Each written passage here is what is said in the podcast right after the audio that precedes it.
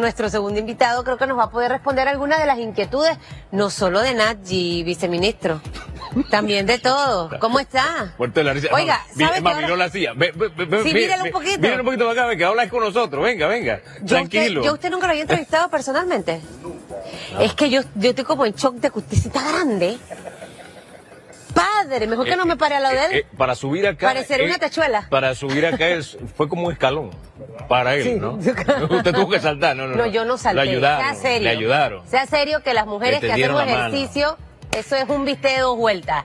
Doctor Famanía, aquí estamos con el señor Montilla. Yo le preguntaba que qué pasó, que se escuchaba mucho que iba para la TT. Yo, yo dije, ah, bueno, mira, él es bueno porque, con el perdón del ministro, pero usted me gusta más que el ministro del comercio. Bueno, con el perdón de tu esposo. eh, eh, No, no, no, espérese, espérese, sea serio. Estoy hablando de temas no, de no, no, trabajo. no. Para que no se malinterprete, no. Yo creo que eh, sí, hubo, sí hubo una oportunidad de, de, de mucha gente eh, pretender pues que se ocupara el puesto, ya que nosotros eh, somos parte de la Junta Directiva eh, de la ATT. Y lo otro es que hemos estado mediando. Mi, especialización es mediación y conciliación.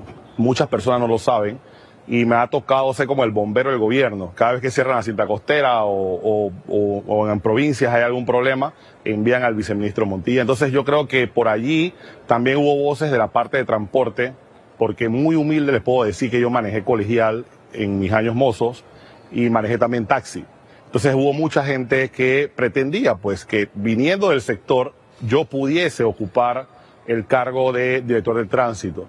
Al final es una decisión del Ejecutivo, del señor presidente de la República, y creo que Carlos Ordóñez, que viene de ser el secretario general de, de- del tránsito y ha estado, ha- había estado encargado como, como director, eh, ocupó la posición y, y es- y es acertado. O sea, alguien que ha estado en estos dos años Sí, y lo ha medio. hecho, y lo ha hecho bien también, o sea, tampoco se puede. Por eso, ha, ha estado en el medio, ha estado en las discusiones que hemos tenido sobre diferentes temas, combustible, temas de colegiales, temas de transporte. Entonces, Carlos Ordóñez hoy es el director del tránsito y yo felizmente mantengo eh, mi posición como viceministro de Comercio e Industria en el equipo que ha conformado el señor presidente y el ministro Ramón Martínez bajo ese liderazgo en el ministerio y, y estamos muy felices, estamos, estamos trabajando eh, como equipo y, y echando el ministerio hacia adelante. Usted insiste en la felicidad. Cuando una persona insiste en que estoy feliz.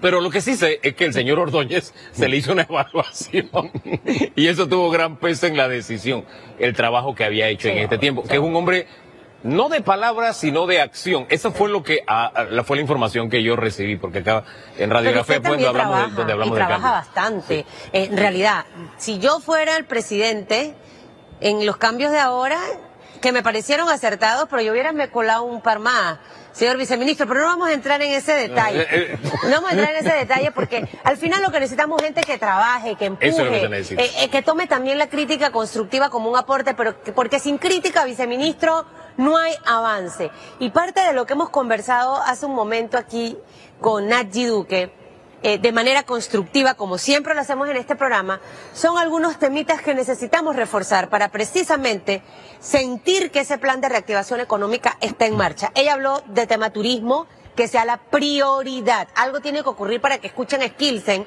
eh, o, no sé. Eh, segundo, pasar de hablar a que se vea esa ejecución, que eso vaya de la mano y que exista básicamente esa sinergia entre el tema de credibilidad, eh, transparencia, justicia, desburocratizar también algunos trámites. Y usted está en un ministerio que definitivamente sabe de este tema que estoy hablando en este momento y, nos diga si estamos avanzando, Susan, o venimos con más fuerza desde marzo. Hugo y, y Susan y todos televidentes, eh, yo creo que debemos empezar a creer nosotros mismos como panameños en el país que tenemos, en las oportunidades que le brindamos como país a todos los inversionistas a nivel internacional. La perspectiva de Panamá vista desde afuera es mucho mejor que lo que nosotros mismos proyectamos como individuos y como país. Nosotros debemos trabajar en conjunto, no solamente eh, el plan de, eh, que se está ejecutando de gobierno, sino también eh, la empresa privada, la población y empezar a hablar en positivo. Las perspectivas eh, de crecimiento económico, no dichas por, por los eh, que Voceros estamos dentro del gobierno. o voceros, so- están vistas desde, desde afuera con mucho positivismo. Sin embargo, nosotros mismos no creemos en eso. Pero ojo, Pérez, se lo voy a interrumpir. Ajá. Yo soy una positiva pragmática de la vida. Eso no quiere decir que yo me voy a tirar de un paracaídas sin estar preparada para tirarme y saber que a lo mejor hay riesgos. O sea, yo siento y sinceramente que el reconocer las cosas en las que hemos fallado no quiere decir que seamos negativos, viceministro. Es que hay que ahí reforzar. Eh, tenemos que barrer hacia adentro. Yo lo que creo es que las noticias que salen hacia afuera de, la perspectiva de Panamá no son las mismas que vienen hacia adentro. O sea, desde de Panamá se está hablando muy bien afuera. Eh, sin embargo, tenemos que ayudar a construir esa credibilidad que no solamente viene de los funcionarios, sino también del sector privado, de los trabajadores, porque vuelvo y repito, es un trabajo mancomunado y en conjunto. Nosotros creemos exactamente en lo mismo, ¿no? Y, y en este escenario también propugnamos de- trabajar en esa dirección. Y creemos que estos espacios pueden ser eh, precisamente un punto de encuentro, de entendimiento. ¿Por qué? Porque usted se imagina, vamos a, vamos a imaginarnos, si los buses que nos dijo que eran 10 o 14 que estaban viniendo por semana a Panamá por turismo de compras, están viniendo por, com- por combustión espontánea, por el top of mind, por lo que éramos, no porque hay una promoción.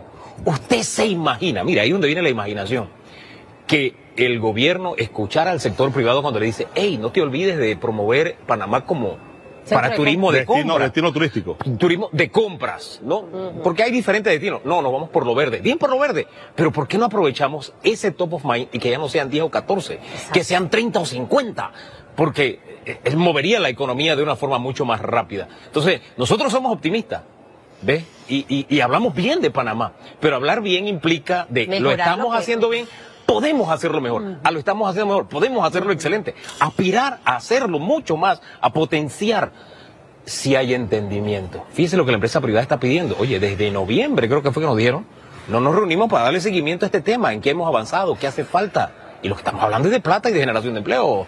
Por supuesto. Eh, miren, yo, yo sigo invitando al sector eh, productivo y al sector económico, eh, eh, empresa privada, que no abandone los esfuerzos. Desde, el desde la perspectiva del gobierno, de la perspectiva del Ministerio de Comercio e Industria, Sí. que somos un ente conciliador y que traemos a la mesa a diferentes actores, nosotros tenemos diferentes mesas y hemos estado trabajando en la mesa turística, en la mesa de reactivación económica, en la mesa del bloque 6. Nosotros no hemos parado y la confianza que, ha, que se ha generado en ese ministerio a través también de, de muchos otros actores ha dado en positivo. Los 10, 14 buses que están llegando no es por, una, por algo espontáneo, es porque aquí, cerquita de, de- este mall, eh, se acaba de, de inaugurar el puerto del Pacífico en donde desde la perspectiva, desde el gobierno de Martín Torrijos, eh, se había hecho un plan maestro que por 10 años se abandonó y que se ha retomado, se ha desempolvado y lo hemos actualizado. Entonces teníamos Homeport en Colón y ahora tenemos Homeport en, en, en el Pacífico, en Amador. Entonces todos los cruceros que están llegando en ambas... eh, ¿A Colón llegan? A Colón están llegando cruceros, por supuesto que sí. En estos días vimos cómo, eh, y, y por eso decía, los actores principales, en estos días vimos cómo había una manifestación Sí. de los taxis de turismo en donde querían cerrar eh, el- el- la salida de que pudiesen desembarcar los turistas. Eso no puede pasar en un país que tiene la perspectiva de crecimiento, en un país en donde todos debemos eh, buscar la manera de que todos, de que esa economía permee hacia todos pero debemos sentarnos. Debemos buscar la manera de que el que compra un paquete, cuando Sí. uno viaja, Sí. uno hay gente que, que viaja y viene a Panamá no esperando salir del puerto a buscar un taxi directamente, sino que ya compró un paquete turístico. Pero hay quienes sí van con la expectativa Por de eso. tomar un taxi, de Por coger eso. una chiva. Entonces nos tenemos que poner de acuerdos. Yo vengo del sector transporte. Muchas personas no saben que en el 2004 el presidente Torrijos me dio la oportunidad de ser asistente de Rubén Blay. Yo fui el asistente del ministro de Turismo en ese momento. Entonces, poco puedo aportar, o mucho puedo aportar, en lo que se hizo en ese momento para que en Panamá llegaran un millón de turistas. Entonces, sí hemos estado eh, trabajando de las perspectivas de de la empresa privada con el sector público y se han estado haciendo cosas. ¿En qué se ha fallado? Ah, y, y mire, mire, mire, mire esta parte que le, que le digo. Yo siento que a veces a los seres humanos Y, y siento que a muchas figuras del gobierno les cuesta reconocer, eh, viceministro, las fallas. Es de humanos errar, es de humanos equivocarse y siento que en la equivocación y el error está allí la tremenda gran oportunidad. Y se lo digo porque yo siento que tenemos a un sector empresarial que ha estado apoyando mucho la gestión del gobierno del señor Florentino Cortizo. Él solamente de presentar un paquete de cincuenta y tantos propuestas de, las que quedaron 46 o 47, si la memoria no me falla, que fue el, número que nos dijo hace pocos días la señora Elisa Suárez, eso denota que de verdad yo quiero, porque al final ningún empresario quiere perder su inversión. Este es el país en el que va a vivir. Entonces, yo, yo siento que la posición del sector empresarial ha sido buena, a pesar de que ha sufrido producto de la pandemia. Pero algo algo no ha estado funcionando bien, porque si no, no escucháramos el mismo discurso, y, y, créame que yo hace rato lo hubiera dicho, yo le decía a Hugo, y hasta ahora lo dicen, después de tanto tiempo, algo ha estado pasando y ese algo hay que identificarlo. Yo puedo tener una persona que trabaja conmigo 15 horas. Ay, jefa, que yo todos los días son reuniones. Yo te quiero ocho y que en ocho tú seas efectivo. A mí no me interesan miles de reuniones, yo necesito resultados de las reuniones, porque el tiempo vale mucho. Entonces, ¿sabe? No es tanto lo que han hecho, sino es que ya necesitamos ver resultados eh, y verlos más concretamente. Fabuloso, aplauso por las cosas buenas que hemos visto, pero todavía necesitamos más. Y para que ese más llegue, algo tiene que corregirse en esa mesa, que no sé qué es y que usted quizás me lo puede decir. Nosotros apostamos eh, a la vacuna, que era la primera posición que debió haber tenido cualquier país.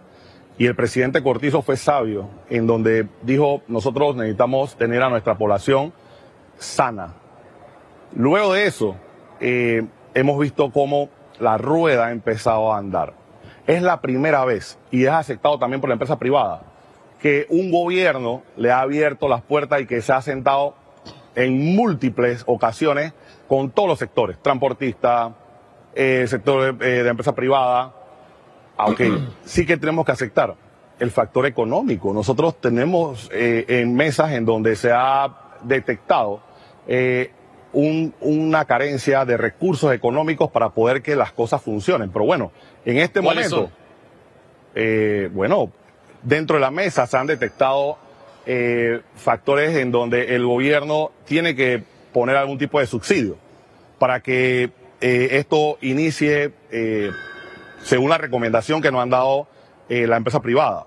Pero nosotros estamos en un periodo de vacunación, en donde todos los recursos. Pero la empresa privada pero, tiene subsidio. Bueno, nosotros, nosotros, bueno, porque lo que nos nosotros, nosotros, nosotros no. yo le puedo decir, Susan, que Ajá. Panamá en, el, en el sector de lo, del CFI, Ajá. certificado de fomento industrial, tiene un retorno del 40% de la inversión que hace la empresa privada. O sea, que sí hay subsidios por parte del sector gubernamental para que se ejecuten algunas acciones. Pero yo lo que he escuchado más sí. inyección económica, bueno, viceministro, los préstamos, los financiamientos, que al final, ayer todavía escuchaba a la señora Galindo de todo el tema de las ferias de la Cámara de Comercio, que se instaló la mesa, Ajá. hablar precisamente del poco apoyo que ha tenido este sector empresarial. Vuelvo y repito, cuando hablamos del poco apoyo significa que nosotros no hemos dejado de apoyar eh, con los recursos limitados que tenemos dentro del, del, presupuesto. ¿Y qué indica esto? Que la mayoría de las ferias son subsidiadas por el Estado.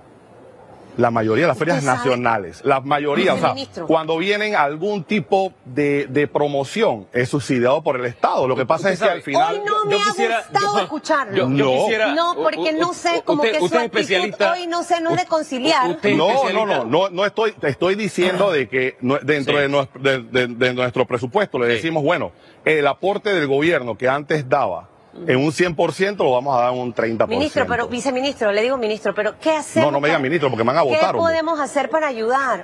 Todo lo que todo lo que está haciendo el gobierno y se lo digo de una manera constructiva, no está perfecto. No, y creo que, que, tenemos que ser lo Nunca va a ser perfe sí, perfecto porque ser, la pandemia nos cambió la vida. un poquito consciente y revisar, hey, aquí me ha faltado esto, pero si yo me salgo, pero es que yo te doy este subsidio, pero es que yo te estoy no, ayudando me estás esto. preguntando y yo te estoy respondiendo según la perspectiva de, de lo que estamos haciendo. O sea, vuelvo y repito, nosotros como gobierno nacional tenemos una realidad presupuestaria. Nosotros tenemos un plan cuando llegamos y la pandemia nos cambió el plan.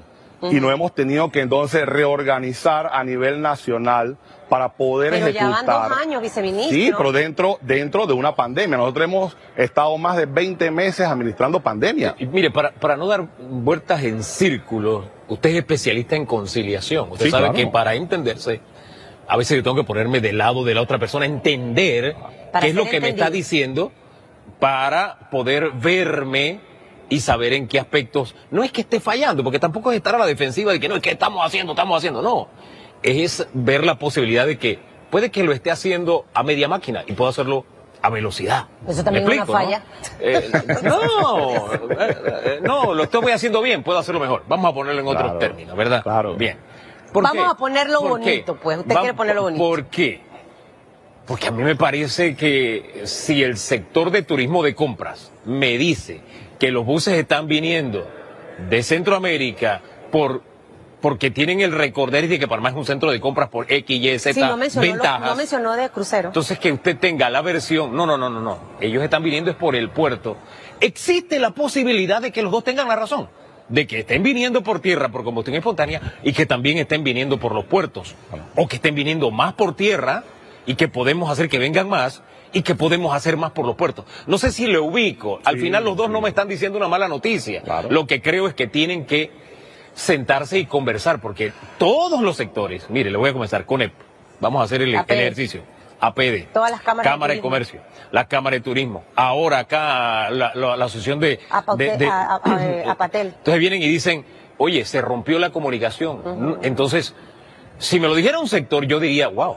Entonces creo que ahí el tema es comunicación, rendición de cuentas. Ey, hemos avanzado tanto, falta esto, falta lo otro, que no es ponerlos contra el paredón, es simplemente saber Y dónde estamos para seguir empujando. Aparte de que, el de eso se trata, de el oportunidades. El sector también No, siempre ha ¿no le mencionado las cosas positivas, Hugo. O sea, eh, yo no he visto una posición como que todo lo que ha hecho el gobierno está mal. Usted escucha a Nachi y va a escuchar su, su versión eh, positiva. Con la cual tenemos excelente comunicación. Pero hay cositas que hay que revisar.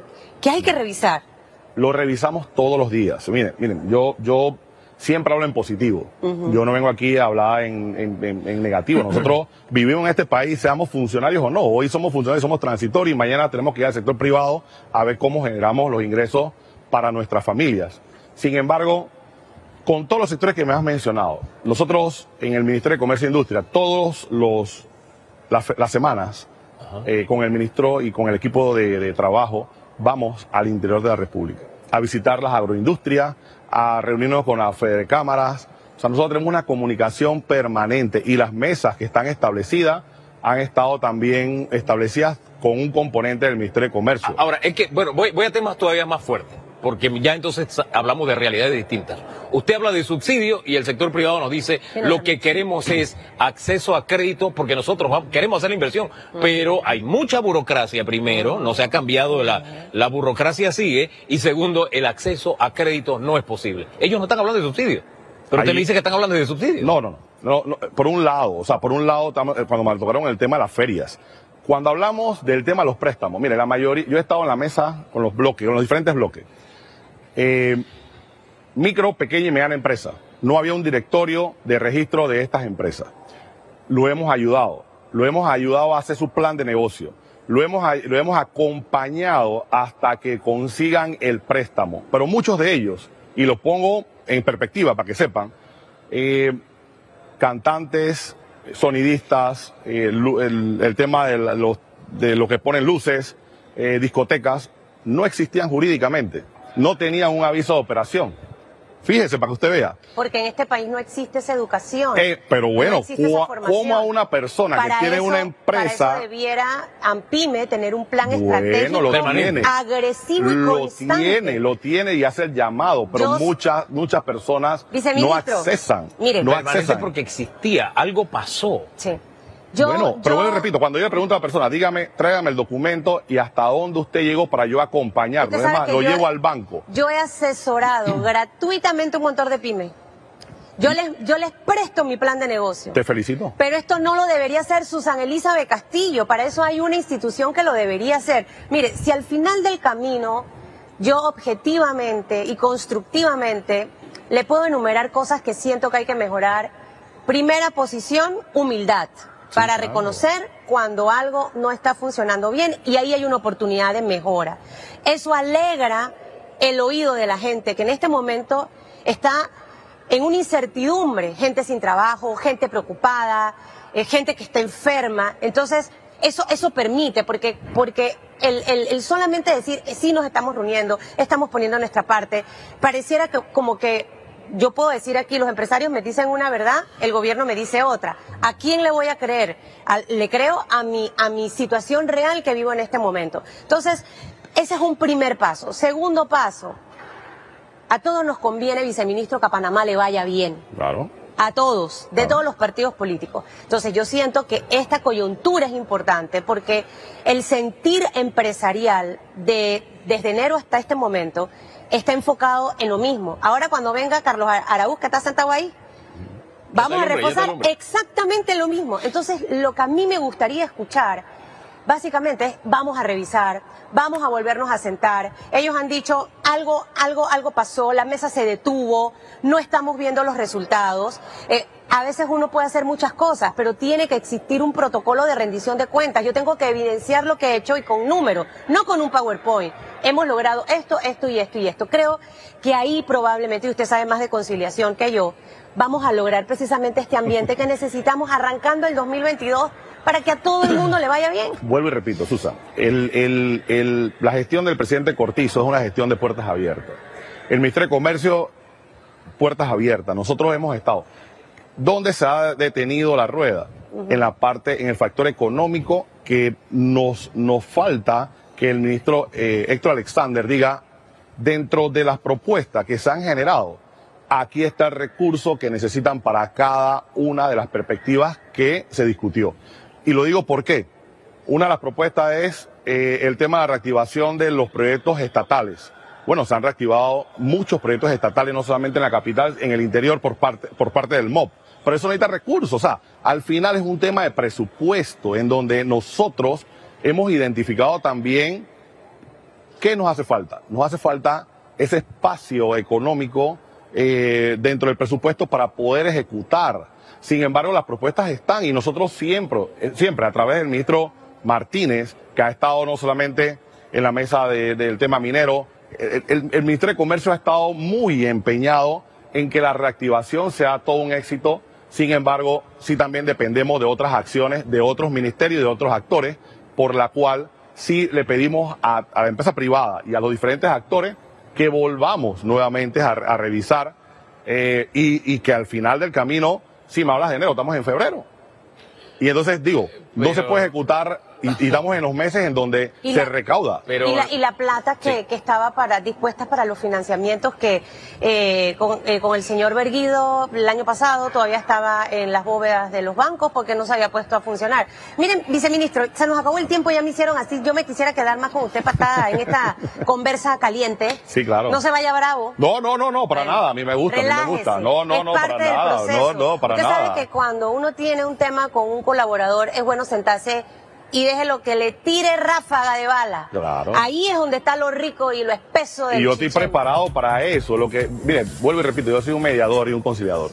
Al final siempre hacemos el llamado, no vamos a dejar de, de- de- de trabajar con el sector privado, no, hemos, no vamos a parar de siempre recibirlos e invitarlos. Y vamos a revisar. ¿Cuándo será la próxima reunión de seguimiento? Porque no lo hacen desde el año pasado. Esa es la queja principal. Claro, el ministro Alexander, eh, dentro del- de la perspectiva presupuestaria, nos tiene que dar las cifras de cuánto eh, está dispuesto para eh, los diferentes temas en la- Dependen entonces del ministro Alexander para establecer en la parte fecha. económica para poder establecer Pero no dejar ese espacio sin comunicación.